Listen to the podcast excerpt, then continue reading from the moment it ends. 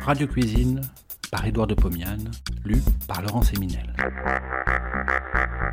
De 1923 à 1929, Édouard de Pomiane présente, tous les vendredis soirs sur Radio Paris, ce qui fut sans doute la première émission culinaire radiophonique. Cela s'appelait Radio Cuisine.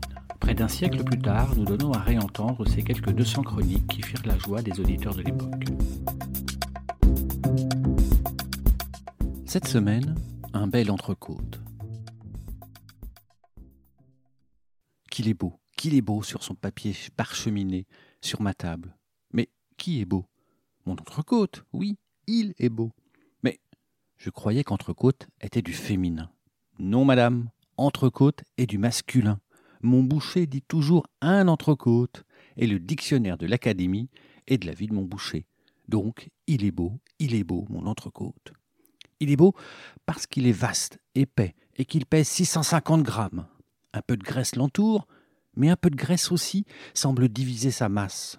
La rutilance de sa surface est rompue par un réseau très fin de petits filets graisseux tout blancs. La viande est persillée, me dit mon boucher. Elle est infiltrée de graisse interstitielle, me dit le vétérinaire. L'entrecôte doit toujours être persillé pour être savoureux. Dès que sa surface sera saisie, coagulée par la chaleur, la graisse interstitielle fondra et la viande sera imprégnée de cette graisse délicate. Elle sera moelleuse, savoureuse, exquise. Laissez-moi déglutir l'eau qui me vient à la bouche. Je pense à la béatitude future que me procurera la dégustation de mon entrecôte. Il est donc là, devant moi. Que vais-je en faire?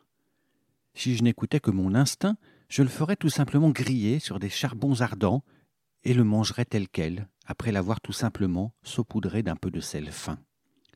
Oui, mais je n'ai pas de grille à charbon de bois, et je suis sûr que maintes auditrices m'en voudraient de ne leur avoir pas donné une recette plus savante. Aussi, pour contenter tout le monde et moi-même, je vais faire tout d'abord une sauce au vin rouge qui accompagnera l'entrecôte que j'aurai fait cuire à la poêle en employant une technique qui se rapproche beaucoup de celle de la grillade. Ainsi, nous pourrons manger l'entrecôte soit au naturel, soit avec une sauce qui ne gâtera rien, j'en suis sûr.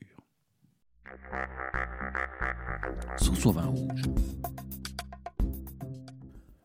Comme l'entrecôte nécessite à peine un quart d'heure de cuisson et qu'il doit être mangé en quittant le feu, je vais m'occuper tout d'abord de la confection de la sauce. Pour faire cette dernière, je prends les éléments suivants.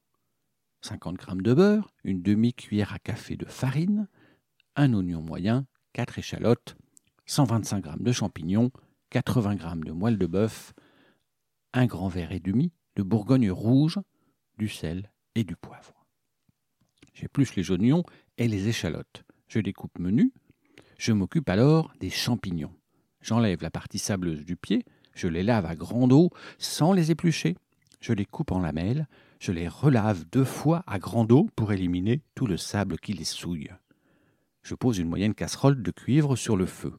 Je fais fondre la moitié du beurre, je chauffe, j'ajoute les échalotes et les oignons. Ceci rentre de l'eau. Je chauffe, elle s'évapore. Les oignons commencent à prendre couleur acajou clair. J'ajoute alors les champignons. Je couvre le récipient pour deux minutes, les champignons laissent exuder de l'eau. Je découvre, je chauffe, l'eau s'évapore. J'ajoute le vin, je couvre, je chauffe, le vin commence à bouillir. Je baisse le feu. Je laisse bouillir doucement pendant une demi-heure. Je sale, je poivre à peine, je goûte. La sauce devient très bonne, mais elle manque de liaison. Dans un bol, je mélange à l'aide d'une fourchette la farine avec le reste du beurre. J'obtiens une pommade, je divise la masse en quatre morceaux, je les ajoute un à un dans la sauce en la mélangeant à l'aide d'une spatule de bois. J'ajoute chaque morceau de beurre lorsque le précédent est fondu. Au fur et à mesure de la fonte du beurre, la farine est mise en liberté. Elle se transforme en empois au sein du liquide qui bout doucement. J'ai fait ainsi une liaison au beurre manié. Je découpe la moelle en quatre rondelles. Je place celle-ci dans la casserole sur la sauce. Je couvre et laisse le tout sur un tout petit, tout petit feu, pendant le temps que va cuire l'entrecôte.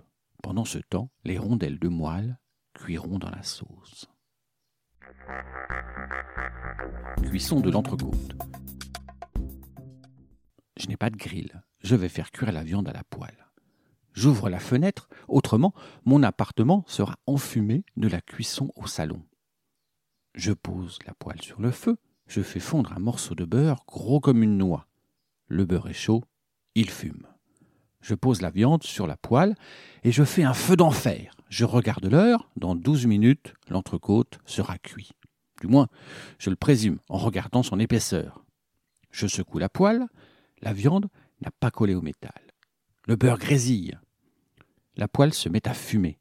La fumée sort par la fenêtre, s'engouffre dans la cheminée.